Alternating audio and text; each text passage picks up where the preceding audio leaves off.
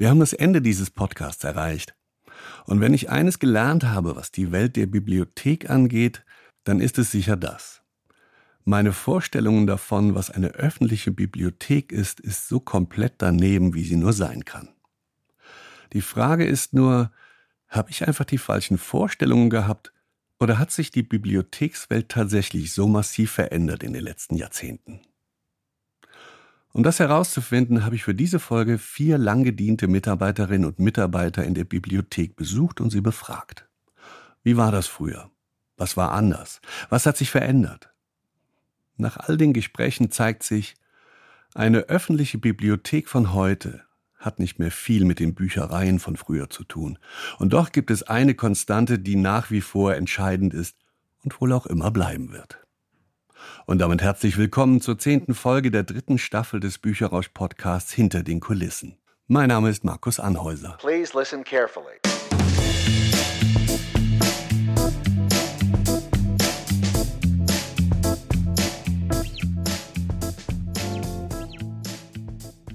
Die erste, die ich danach befragt habe, wie Bibliotheken sich über die Zeit verändert haben, ist Marion Albrecht. Ihr kennt sie schon aus der Episode über die Ausbildung an den Bibliotheken, denn sie ist verantwortlich für diesen Bereich.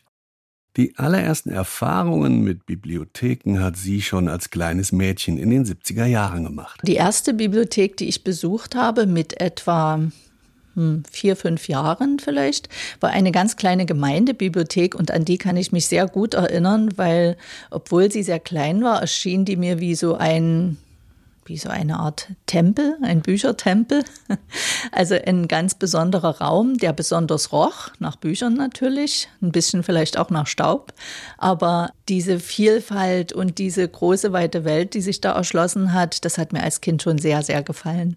In den Erinnerungen von Marit Kunis-Michel, der Direktorin der städtischen Bibliotheken und ihrem stellvertretenden Amtsleiter Roman Rabe, hatte die erste Bibliothek, an die Sie sich erinnern können, nur wenig Erhabenes und war eher funktional. Und meine Erfahrung war, dass das ein Raum war, der, der roch schon mal so nach Büchern. Ne? Es ist also, also man hat so einen spezifischen Geruch in der Nase, wenn man so an alte Bibliothek denkt. Abgegriffene Bücher, ein bisschen abgestandene Luft. Äh, es war nicht besonders hell, es war ein Raum voller Regale. Hier und da ein Stuhl, wo man sich kurz hinsetzen konnte und entscheiden konnte, nehme ich das oder das. Oder ne, die Vielleser legten da mehr ab. Das war ein Bauhausgebäude, wo die Räume äh, von vornherein als Bibliotheksräume geplant waren.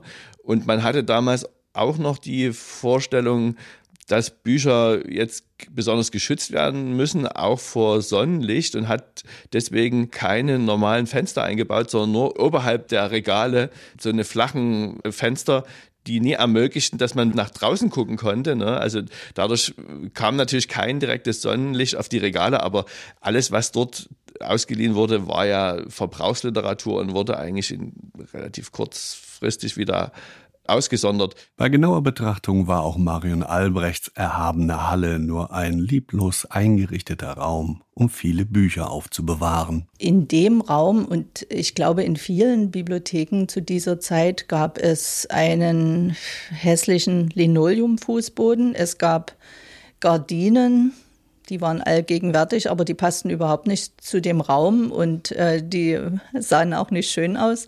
Irgendwelche Topfpflanzen, die ganz mühsam ihr Dasein fristeten und äh, es schwer hatten zu überleben. Und es herrschte vor allem sehr viel Ordnung. Also da stand alles in Reihe und Glied und äh, natürlich herrscht bei uns heute auch Ordnung, aber gerade wenn man in die Kinderbibliothek schaut, das ist doch was ganz anderes. Es geht nicht darum, dass in erster Linie Ordnung herrschen soll, sondern dass die Kinder, dass die Familien sich wohlfühlen. Das ist viel wichtiger und da kann auch mal Unordnung sein. Das war damals in den 70er und 80er Jahren natürlich undenkbar. Und für Ordnung sorgte eine Bibliothekarin, vielleicht sogar mit Dutt. Die saß fast wie die Spinne im Netz an ihrem Pult, immer wieder zur Ruhe mahnend, pst, und kein Weg führte an ihr vorbei. Und eine Bibliothekarin hinterm Tresen. Und für mich war das eine ganz strenge Frau. Natürlich trug die Brille und die stempelte da auch immer eine Karte und ich war war und bin eine Langsamleserin. Ich erfreue mich zum Beispiel mitten in einem Text, einem wunderbaren Satz und klappe dann das Buch zu und freue mich da erstmal einen halben Tag und länger drüber, denke drüber nach. Also ich sag mal so, im Nachgang habe ich damals schon die Bibliothek gut finanziert mit Säumnisgebühren und ist ja wieder zu spät abgegeben. Ja, und dann habe ich einen Anranzer gekriegt. Ne? Also ja, es ist zu spät und es kostet so und so viel Pfennige damals noch. Das Verständnis der Bibliothekare dort muss zu der Zeit noch so gewesen sein, dass man Nutzer, zumindest wenn die jetzt im Kinderalter waren, jetzt nie alleine auf die Bücher losließ, obwohl das ja eine Freihandbibliothek war und das auch möglich gewesen wäre. Und ich wollte unbedingt Jack London lesen, die, die Bücher standen aber nie in dem Bereich Kinder. Sobald ich den Bereich verließ, kam schon jemand und hat mich da wieder quasi auf den Weg der Tugend zurückgeschickt. Und ich habe immer wieder probiert, dort in dem Bereich bei den Erwachsenen diese Jack London Bücher zu kriegen. Ein paar Mal umsonst, aber irgendwann eben dann auch erfolgreich. Und dieses Erleben, man muss an den Vorgaben vorbei, seine eigenen Leseziele zu erreichen, da einiges äh, auf sich nehmen oder einige Risiken eingehen. Das ist so meine Kindheitserinnerung aus der allerersten Zeit. Als Schulkind hatte ich manchmal so ein Erlebnis, wo man eben mitbekommen hat, ja, da musste jemand was bezahlen und die Bibliothekarin reagierte etwas streng dann habe ich auch einmal einen Brief bekommen von der Bibliothek, weil ich eine ganze Weile nicht da war. Damals war das so üblich, da hat man die Nutzer, Nutzerinnen, Kinder angeschrieben, wenn sie lange nicht da waren. Und dieser Brief war so gestaltet, auch sah aus wie handschriftlich, das war gedruckt, aber sah aus wie ein handschriftlicher Brief an mich persönlich. Und darin stand, warum warst du denn so lange nicht da? Und wir haben viele neue Bücher. Das war ganz, ganz nett gemeint. Aber ich hatte dann so eine Angst, wieder hinzugehen und dachte, die schimpfen jetzt vielleicht, weil ich so lange nicht da war. Also das war schon sehr respekteinflößend. Also die waren schon freundlich und nett, das kann man jetzt nie anders sagen, aber eben auch sehr äh, konsequent da in ihren Vorstellungen. In meiner Erinnerung waren es alles ältere Damen. das stimmt bestimmt nie, aber ich meine, also als Kind, da nimmt man das, nimmt man das natürlich dann auch noch anders wahr als, als jetzt.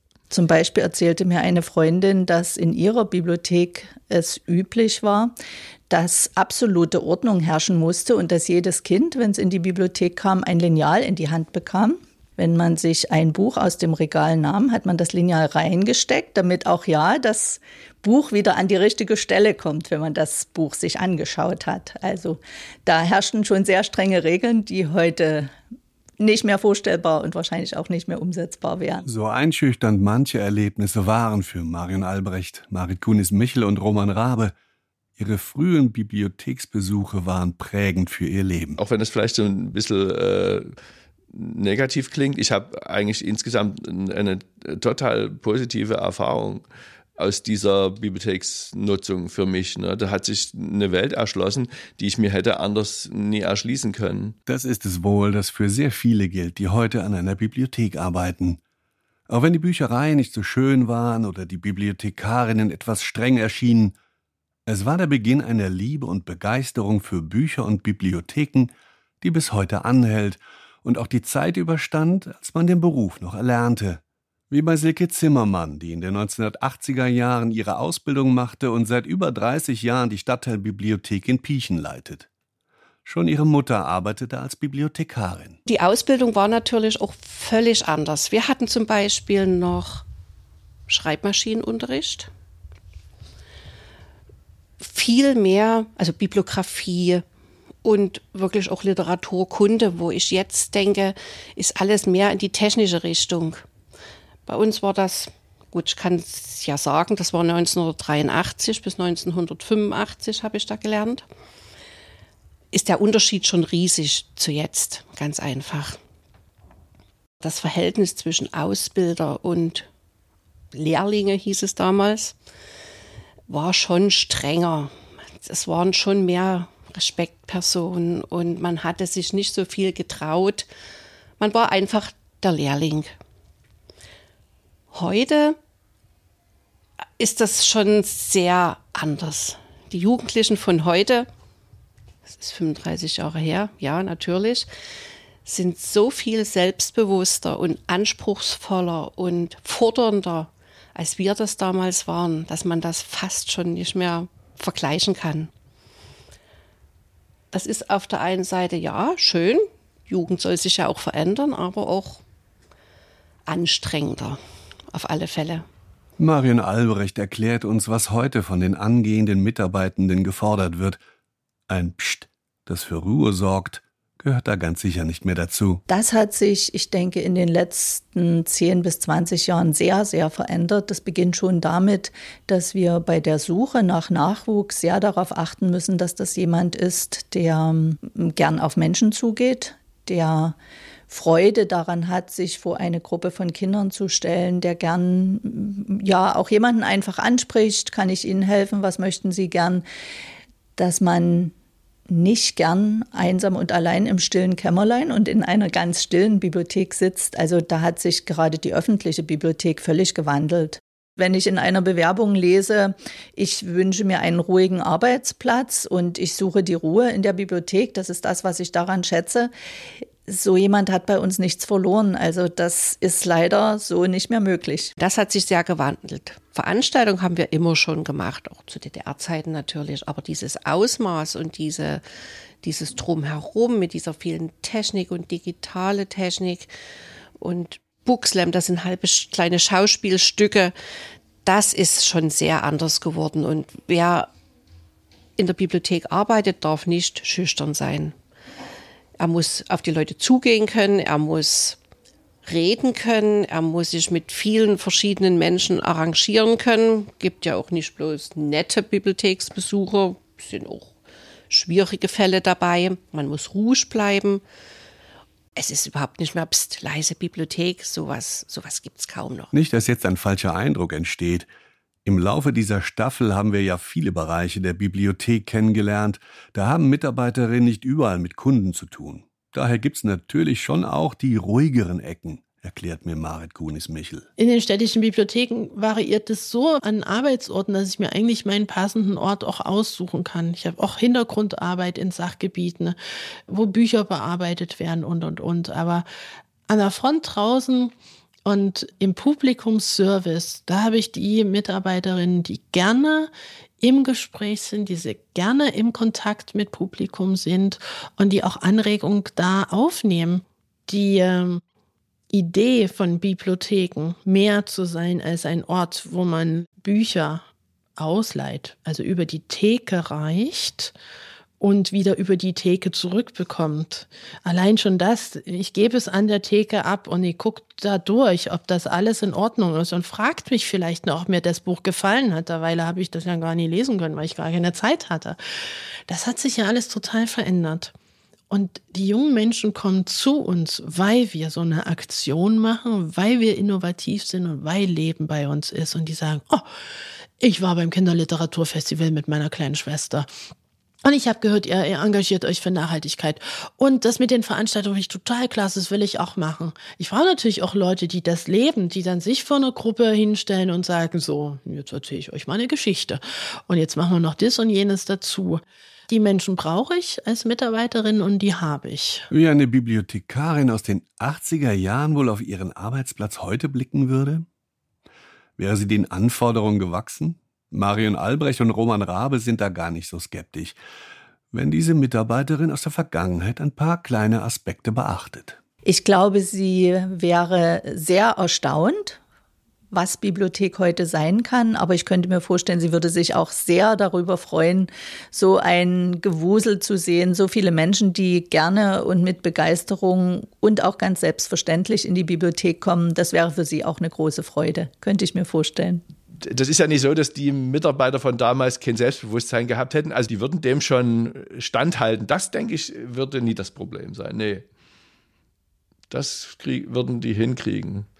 Ich meine, denen müsste sicherlich dann, also wenn sie jetzt nochmal arbeiten würden und nie nur zu Besuch kämen, wenn sie nochmal arbeiten würden, dann müsste denen schon noch ein bisschen ähm, ja, diese Kundenorientierung beigebracht werden. Das sicherlich. Aber das ist, das ist mehr so die, ähm, der Ton, nie das Inhaltliche. Also die, eine Kundenorientierung im Sinne, ich will demjenigen jetzt helfen oder ich will die Dienstleistung abliefern, die war damals auch da. Aber wir, wir waren an sich nicht so freundlich. wir waren viel klarer und direkter. Der Wandel vollzog sich auf beiden Seiten des Tresens. Auch das Publikum der Bibliothek hat sich verändert. Bei den Nutzern ist es, also das ist hundertprozentig so, dass die äh, anspruchsvoller geworden sind. Also in jeder Richtung. Selbstbewusster, anspruchsvoller. Aber ja, ich sage immer, wenn Nutzer noch was von uns wollen und wenn sie viel von uns wollen, dann trauen sie uns auch viel zu. Und das ist ja eigentlich auch eine, eine positive Aussage. Das zeugt ja auch davon, dass sie uns was zutrauen, dass sie uns wichtig, also, also eine wichtige Einrichtung sehen. Und auch jeder, der sich die Mühe macht, jetzt eine Kritik zu äußern oder das sogar aufzuschreiben, ich bedanke mich immer zuerst dafür, dass er sich die Mühe gemacht hat, uns das mitzuteilen. Ne? Weil wir können ja nur besser werden, wenn wir es erfahren. Im Fall der Dresdner Bibliotheken und all den anderen Büchereien im Osten Deutschlands kommt natürlich noch ein Aspekt hinzu, der das Verhältnis zu ihren Nutzerinnen und Nutzern stärker verändert hat, als es vielleicht in westdeutschen Bibliotheken der Fall war. Der Wechsel des politischen Systems. Ich kann mich zu DDR-Zeiten, also ich meine, ich war da auch jetzt nie in so einer zentralen Stelle, ich kann mich aber auch nie erinnern, dass wir solche Beschwerden hatten. Das hat sich der Bürger damals nie getraut, würde ich jetzt mal denken. Also eine staatliche Stelle zu schreiben, also wenn es nie ganz extrem war. Natürlich war das Verhältnis zwischen Staat und Bürger ein anderes. Und wir waren eine staatliche Einrichtung und wir mussten uns vor dem Kunden nie rechtfertigen. Ne? Heute beantworte ich ungefähr eine Beschwerde pro Woche, die jetzt bis zu mir dringt, wo sich Nutzer jetzt massiv beschweren über irgendwas. Äh, aber wir, müssen halt alles, was wir tun und was wir sagen, auch rechtfertigen können. Ne?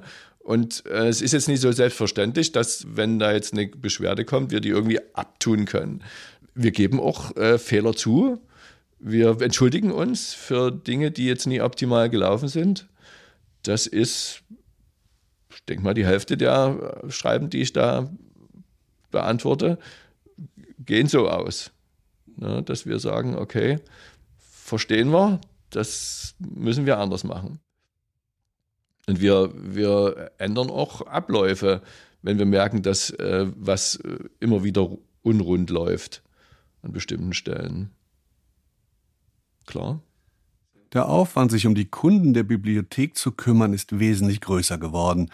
Das merke ich in den Gesprächen mit den Mitarbeiterinnen und Mitarbeitern und wir Kunden können auch ganz schön nervig und anstrengend sein. Aber alles in allem sieht Roman Rabe die ganze Entwicklung als Gewinn. Es ist auch viel Wohlwollen da, also und viel Respekt und Akzeptanz unserer Arbeit, die wir wahrnehmen. Vielleicht ja, wird es, werden wir jetzt auch viel weniger als so eine staatliche Institution wahrgenommen und viel mehr als als äh, Individuen, die da ein, eine Dienstleistung bringen. Es ist auch angenehmer, auf Augenhöhe Position äh, zu sein. Also empfinde ich jedenfalls so. Aus einer Machtposition heraus äh, mit anderen zu kommunizieren, ist zwar vielleicht manchmal führt zum schnelleren Ergebnis, aber es, es hinterlässt eigentlich in einem selber immer ein unangenehmes den unangenehmen Beigeschmack. Das Leben ist viel angenehmer, wenn man äh, mit Respekt so miteinander umgeht. Außer dem Wandel der menschlichen Beziehungen zwischen Bibliothek und ihrem Publikum gab es natürlich auch viele technische Neuerungen, die die Arbeitswelt spürbar verändert haben. Allen voran die Digitalisierung, die den Kern der Bibliotheksarbeit massiv umkrempelte. Dann kam in den 90er Jahren natürlich die äh, Computerausleihe, was ein riesiger Fortschritt war, weil man konnte dann auch erstmalig wirklich sofort sagen, welches Buch wo war, wann es zurückkam, äh, ob es in einer anderen Bibliothek vorhanden war. Und das war früher überhaupt nicht möglich. Und das, glaube ich, war mit dieser Computerausleihe der größte Schritt für mich so in der Ausleihe und in, in der Arbeit, was dann einen Fortschritt gebracht hat und was viel, viel besser war. Wir haben ein viel umfassenderes Erschließungssystem. Also die Möglichkeiten, auf was zu stoßen, was so ein bisschen versteckt ist, sind viel leichter. Wir benutzen Informationsmittel über den Katalog hinaus, die, die waren damals völlig undenkbar. Und dann zehn Jahre später kam dann schon RFID, auch mit der Selbstausleihe von den Nutzern, wo das System, das mehr oder weniger dasselbe war, nur dass die Nutzer jetzt Selbstverbucher nutzen konnten. Ja, da hatte man auch Bedenken, weil man hat ja sonst immer alles selbst gemacht und ich glaube auch Bibliothekar oder Bibliotheksmitarbeiter sind auch sehr auf ihre Medien bedacht und dass da kein anderer was kaputt macht und dass da nichts wegkommt und das aus der Hand zu geben, das war für uns, glaube ich, auch ein großer Schritt. Heißt natürlich auch, dass wir als Mitarbeiter in der Bibliothek jetzt nicht mehr an der Theke mit unserem Stammpublikum ins Gespräch kommen können. Ja, jetzt weiß ich nicht mehr, wenn Frau Schmidt kommt und ich weiß ja gar nicht, ob ihr das Buch gefallen hat und meist habe ich für Frau Schmidt schon mal ein Buch zurückgelegt, weil ich weiß ja, was die liest. Ne? Ja, immer über die Theke. Jetzt geht's nicht mehr über die Theke. Und ich gesagt, ja, steht einfach auf von eurem Platz an der Theke geht zwischen die Regale, ihr seid da sowieso, ihr, ihr stellt ja Bücher ein. Und wenn ihr da Frau Schmidt trefft, da kommen wir genauso ins Gespräch. Niemand wird einen davon hindern. Wir haben einfach mal die Tische zwischen Besucherin und uns weggeräumt und haben einen direkten Kontakt, den man haben kann. Doch all die Möglichkeiten, die einem die digitalen Technologien liefern, haben auch ihre Schattenseiten, die man vielleicht nur wahrnimmt, wenn man weiß, wie Arbeit in den Bibliotheken einmal ausgesehen hat. Junge Mitarbeiterinnen und Mitarbeiter wachsen in das vorhandene System hinein, sie kennen es gar nicht anders. Doch die altgedienten Bibliothekarinnen und Bibliothekare spüren eine grundlegende Veränderung, die vielleicht nicht nur mit ihrem Älterwerden oder ihren Leitungsfunktionen, die sie inzwischen innehaben, zu erklären sind. Ich habe das Gefühl, es war alles viel übersichtlicher dadurch, dass die Kommunikation jetzt nie so schnell laufen konnte wie jetzt und auch die Möglichkeiten, Dinge zu dokumentieren und äh, so abzulegen, dass man da jetzt auch schnell wieder drauf zugreifen kann, dass die viel eingeschränkter waren, sah man sich auch gar nicht gezwungen oder, oder veranlasst, so viel zu kommunizieren und so viel abzulegen und dann auch wieder rauszusuchen. Ne? Der eigene Anspruch an, an Komplexität war geringer. Und dadurch war das Leben irgendwie viel weniger abhängig von Technik. Und man lebte irgendwie ruhiger. Man hat früher auch gearbeitet den ganzen Tag, aber es war wirklich nicht so hektisch. Ja, man hat so viel im Kopf, also die verschiedenen Projekte und an, mit, mit Veranstaltungen, mit Künstlern, alles organisieren. Jetzt organisieren wir den Weihnachtsmarkt. Man denkt schon so ein halbes Jahr weiter und das ja, macht einen manchmal unzufrieden, dass man es vielleicht nicht schafft. Und wenn man es anderen erzählt, dann sagen die, ach, ihr in der Bibliothek, ihr habt, ihr könnt doch lesen und das. Und das gab es ja früher, vor vielen Jahrzehnten, Lesestunden für Bibliothekare wo man wirklich, aber das waren dann vielleicht wirklich 60er Jahre, 70er Jahre. Ich kenne es von meiner Mutter noch. Also wo sie angefangen hat, da gab es wirklich pro Woche wegen mir zwei Lesestunden, wo man sich einfach mit der Literatur beschäftigen konnte, die man den anderen empfohlen hat. Man kann den Buchmarkt jetzt eh nicht mehr überschauen oder alles kennen, aber man informiert sich in Kurzform, aber es gibt keine Zeit mehr dafür. Gar nicht. Das Katalogisieren hatte früher durch das Lochkartensystem etwas sehr Handwerkliches, das durch die digitalisierte Datenverarbeitung am Computerbildschirm völlig verschwunden ist, wie Silke Zimmermann mir am Beispiel erklärt. Was uns sehr immer Spaß gemacht hat und was immer alle machen wollten, das Nadeln. Die Lochkarten wurden mit einer großen Stricknadel durch die einzelnen Löcher gepiekst und da fielen immer am Anfang die Tausender raus, dann fielen die Hunderte raus, dann fielen die Zehner raus. Und so konnte man diese Lochkarten, ohne die manuell zu sortieren, mit dem Nadeln wieder in die richtige Ordnung bringen. Und sah natürlich auch, welche Nummer dabei fehlte. Das war fast was Kontemplatives, wenn man neue Katalogzettel einstellte oder alte aus dem Katalog zog, wo das Buch jetzt nicht mehr da war. Jetzt tippt man schnell und hat innerhalb von Sekunden das Ergebnis und ist schon unruhig, wenn das System mal ein bisschen langsam ist und einem nie in Bruchteilen von Sekunden das Ergebnis ausspuckt. Da, da wird man schon nervös. Wenn man das jetzt vergleichen würde, dann hätte man damals mit diesen Katalogkarten ununterbrochen nervös sein müssen, weil das so viel Zeit fraß. Aber das war ja selbstverständlich, die war eingeplant. Klar ist, ohne Digitalisierung wäre all das, was die Bibliotheken heute in dieser Vielfalt und im Umfang bieten, gar nicht möglich. Roman Raab und seine Kolleginnen wissen das zu schätzen, denn es kommt ihren Kundinnen und Kunden zugute. Aber er fragt sich, welchen Preis alle Beteiligten dafür zahlen. Wir sind natürlich unheimlich viel effektiver geworden. Also wir haben fast das gleiche Personal wie damals. Und wir hatten, ich habe es nochmal nachgeguckt, vor der Wende ungefähr 2000 Veranstaltungen im Jahr in allen Stadtteilbibliotheken. Das meiste waren Bibliothekseinführungen. Wir sind jetzt bei, also jetzt vor Corona, betrachten wir mal die Zeit, bei über 5000. Und wir haben kein bisschen mehr Personal. Ne? Die müssen alle entwickelt, vorbereitet, organisiert und durchgeführt werden. Und man könnte sicherlich noch eine ganze Menge anderer Dinge aufzählen, was wir inzwischen tun, immer noch mit dem gleichen Personal, also mit der, mit der gleichen Personalmenge. Also man sieht einfach daran, dass die Effizienz natürlich enorm gewachsen ist, aber äh, ja, ob das, ob das mehr Lebensqualität am Ende bedeutet, da wage ich ein bisschen dran zu zweifeln. Wir sehen schon. Bibliothek hat sich in den letzten Jahrzehnten ganz grundlegend verändert. In allen Bereichen. Und jeder, der wie ich noch das alte Bild einer Bücherei als Abstellraum mit Regalen und diesem typischen Geruch vor Augen und in der Nase hat, der sollte unbedingt mal wieder eine Bibliothek besuchen. Denn vor allem hat sich der Ort verändert. Und damit sind nicht nur die Räumlichkeiten gemeint. In der Podcast-Folge über die Schulbibliotheken meinte eine Schülerin, sie fände ihre Schulbibliothek gemütlich. Das wäre mir nie in den Sinn gekommen beim Gedanken an Bibliotheken. Doch sie hat recht. Bibliotheken sind gemütlich, schön und unglaublich vielfältig geworden. Doch dieser völlige Wandel hat mit einer grundlegenden Veränderung der Vorstellung davon zu tun, wozu eine Bibliothek eigentlich da ist welchen Zweck dieser Ort heute erfüllen will und vielleicht auch muss. Warum wurde Bibliothek bis dato nur gedacht als Ort des Ausleihens und Zurückgebens? Öffentliche Bibliothek. Wissenschaftliche Bibliothek wurde immer gedacht als Lernort. Und, und das haben sich öffentlichen Bibliotheken angenommen und haben auch über den Tellerrand geschaut. Und wenn man Richtung Skandinavien schaut oder nach Frankreich geht, da war schon immer eine andere Lernkultur. Also französische Studenten oder Schüler gehen immer nach der Schule erstmal in die Bibliothek und machen dort die Hausaufgaben und gehen dann nach Hause.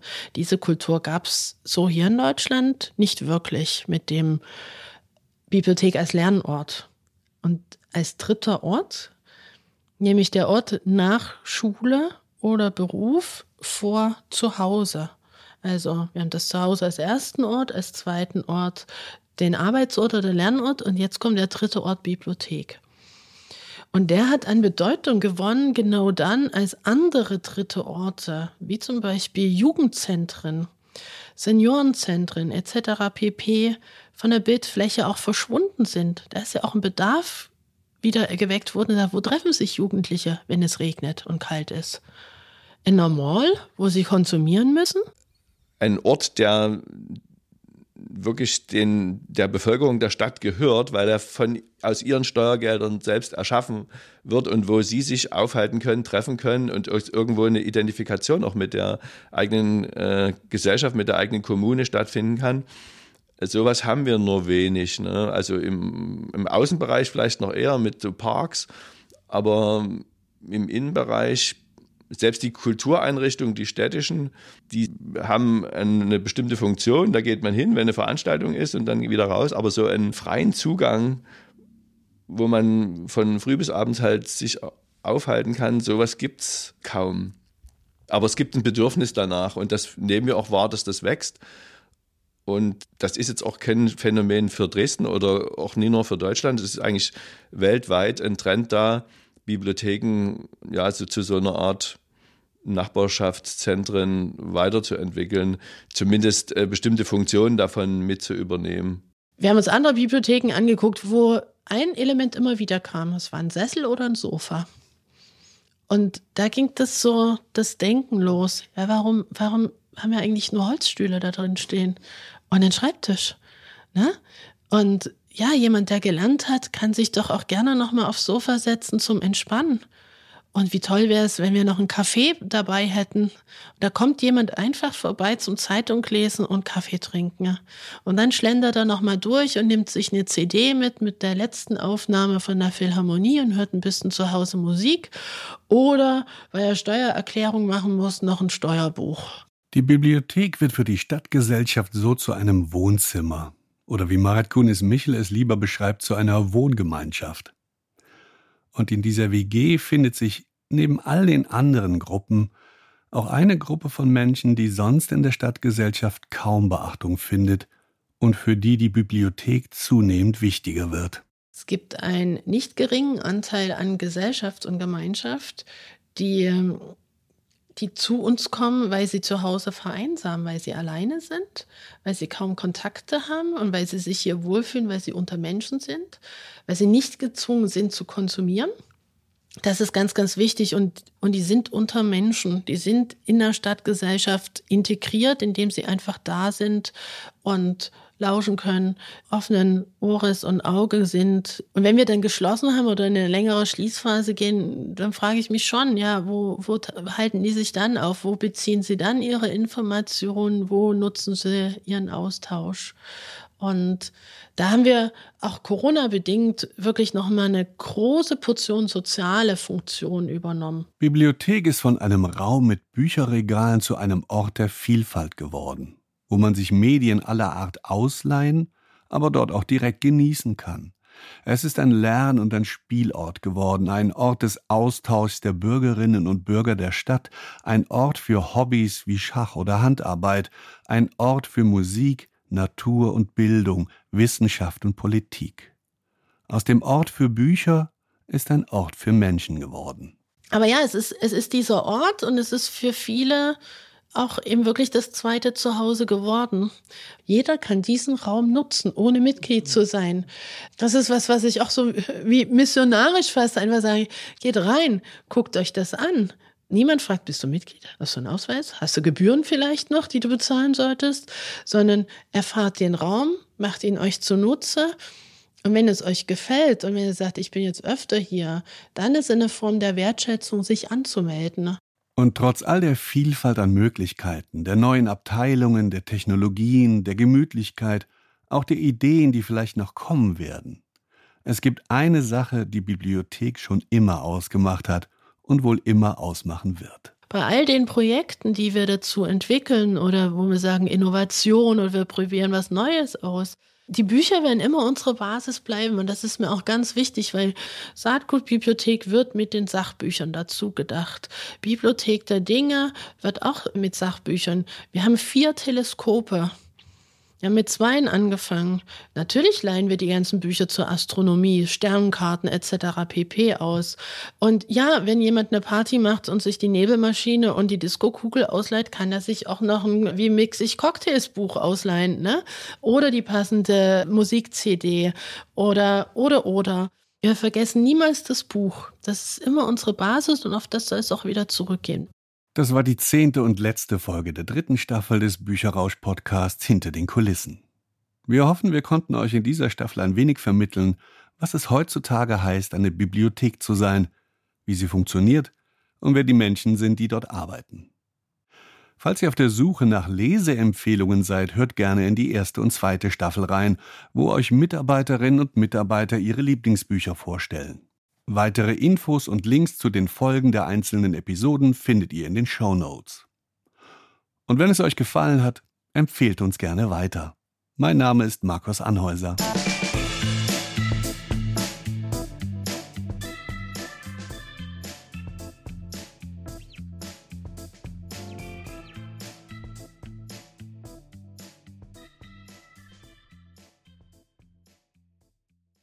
Der Bücherrausch-Podcast ist eine Produktion von Markus Anhäuser Dresden. Die Titelmelodie Please Listen Carefully ist von Jazzar. Mit freundlicher Unterstützung der städtischen Bibliotheken Dresden.